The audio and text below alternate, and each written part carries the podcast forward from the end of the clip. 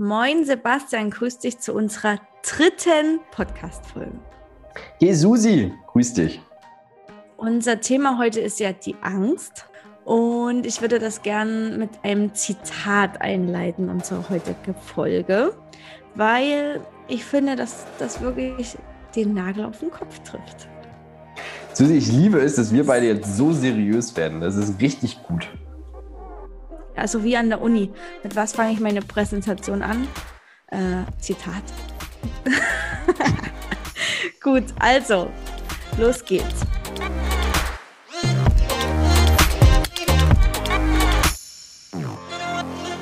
Wenn einer keine Angst hat, so hat er keine Fantasie. Dieses Zitat ist von Erich Kästner. Und ja, was sagst du so als Angstprofi dazu? Ich habe ein bisschen Angst, dass das Ganze seriös wird, Susi. Das bin ich nicht gewohnt von uns beiden. Aber eigentlich finde ich es voll ja. gut, dass wir jetzt mal in die Richtung gehen. Sehr gut. Ich habe auch Angst vor, vor Angst. Du hast Angst vor der Angst. Nein. Wie darf ich das verstehen, Susi? Nein, das habe ich nur so gesagt.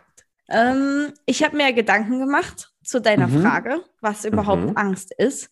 Und hatte ja das letzte Mal ad hoc gesagt, dass ich nicht so der ängstliche Typ bin und ähm, mir vielleicht gar nichts dazu einfällt. Aber mir ist viel dazu eingefallen.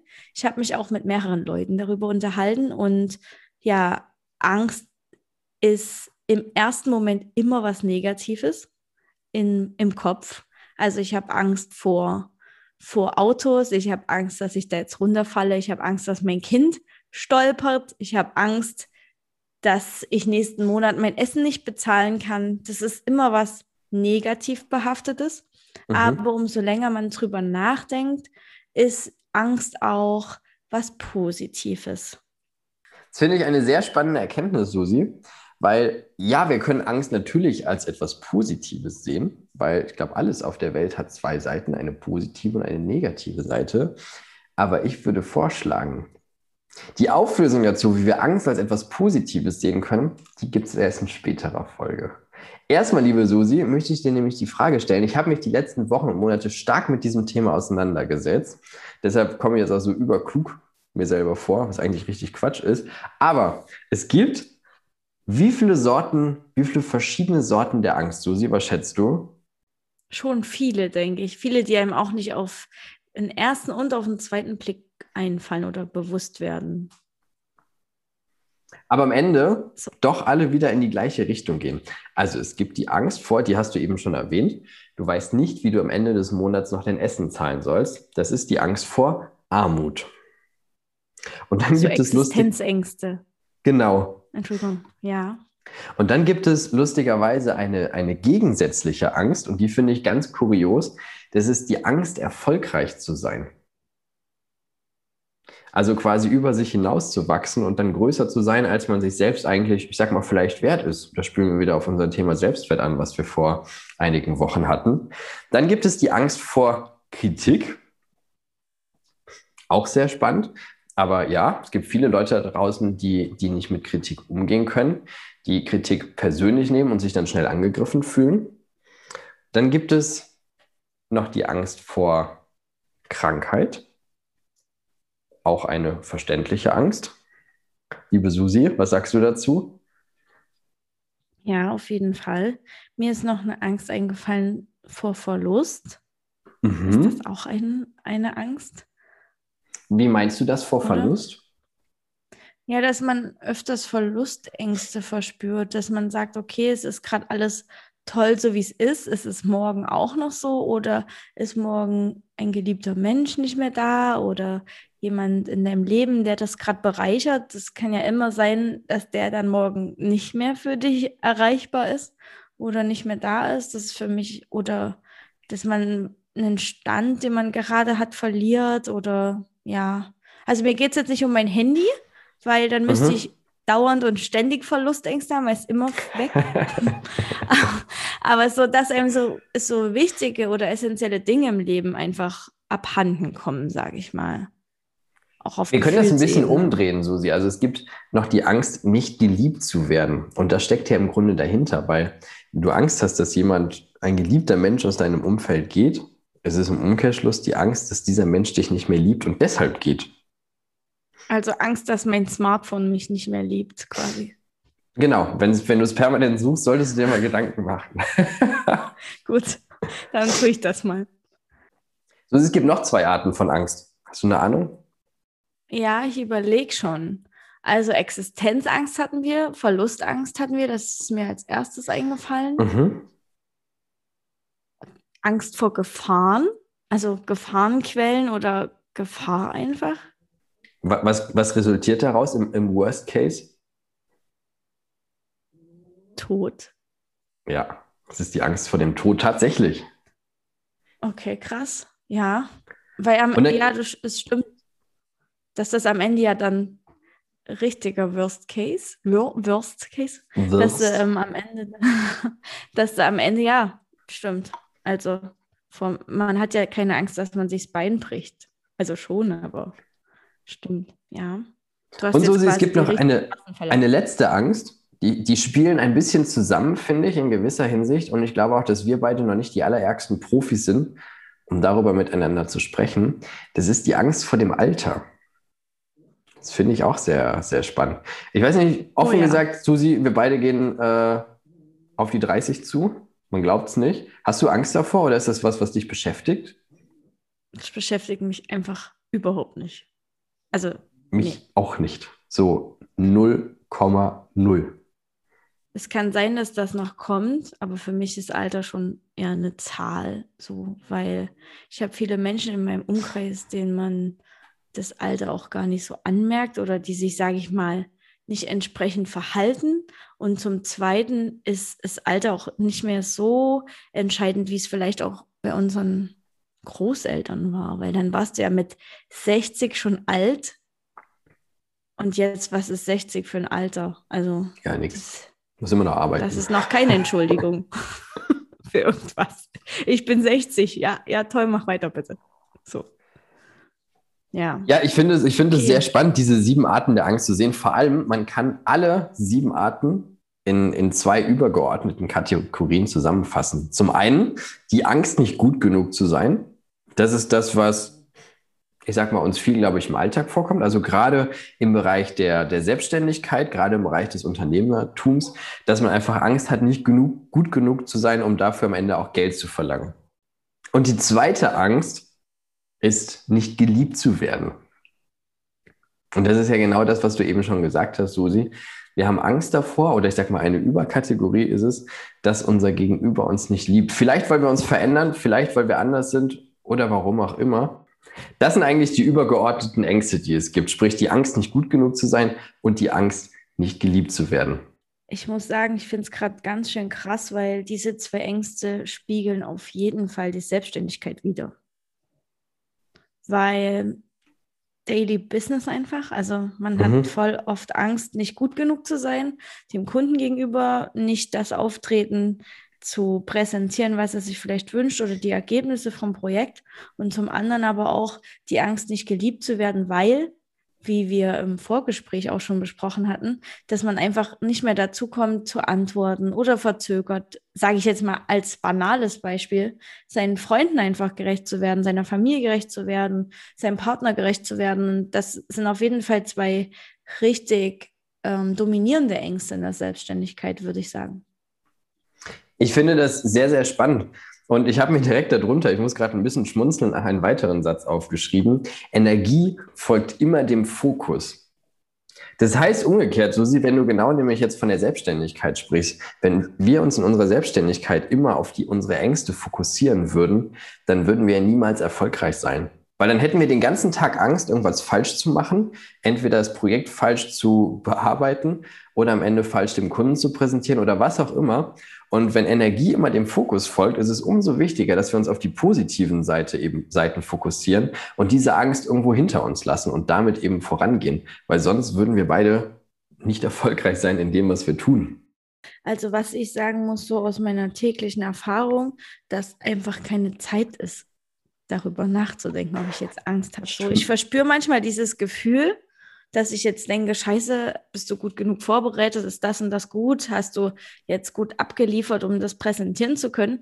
Aber es ist einfach so oft Zeitdruck da, wo ich mir denke, äh, einfach gar nicht drüber nachdenken kann in dem Moment so.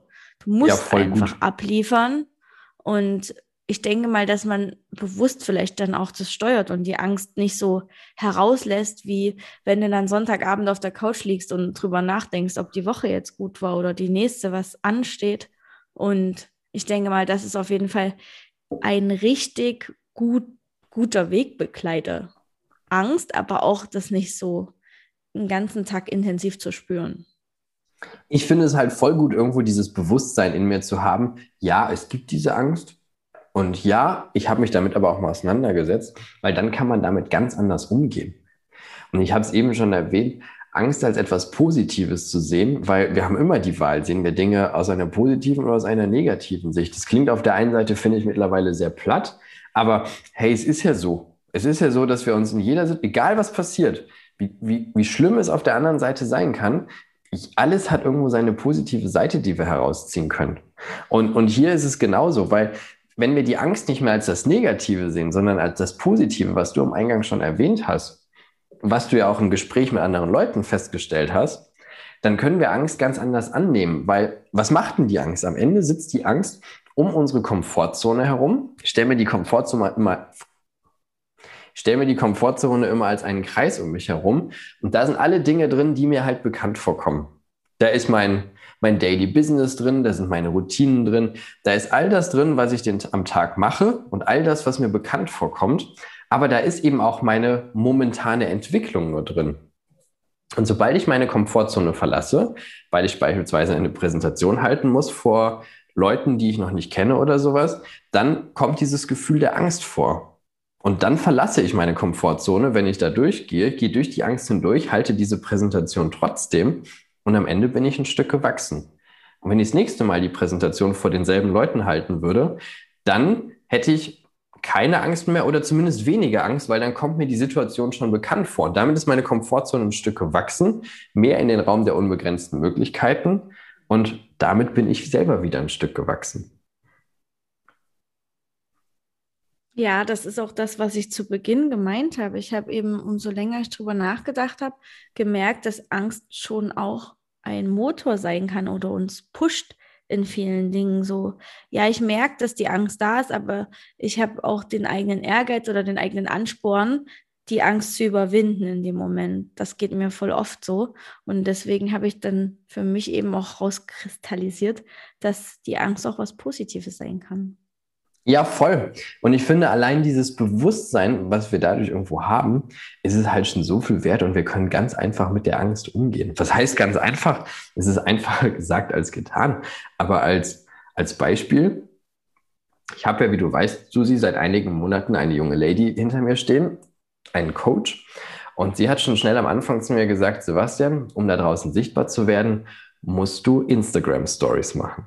Und am Anfang habe ich echt die Hände über dem Kopf zusammengeschlagen, habe gesagt, boah, bitte nicht, ich hasse es, ich habe da keinen Bock drauf. Was soll ich denn den Menschen erzählen, was ich mache, beziehungsweise was interessiert das die Menschen?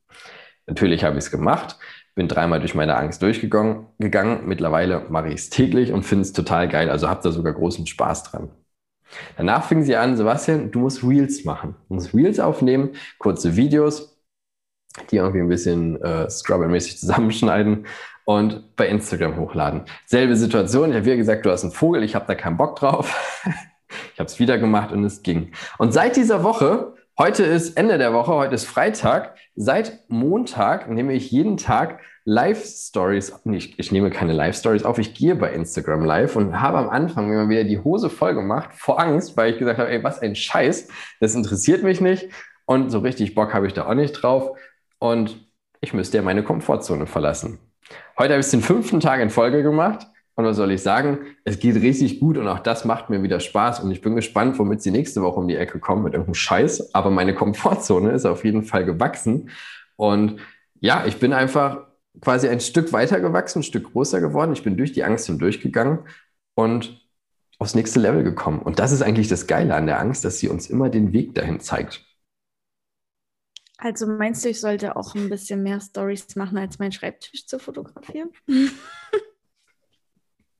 Susi, ich würde es dir, dir empfehlen. Fang, fang klein an mit den Stories. Eigentlich, die Stories sind eigentlich das harmloseste, wenn wir ehrlich sind. Du nimmst dein Handy in die Hand, redest da 10 bis 60 Sekunden rein, erzählst, was du gerade gemacht hast. Und Susi, jetzt mal ehrlich, du hast ja den allergeilsten Content dadurch, dass du immer auf irgendwelchen Baustellen bist, bei irgendwelchen Projekten.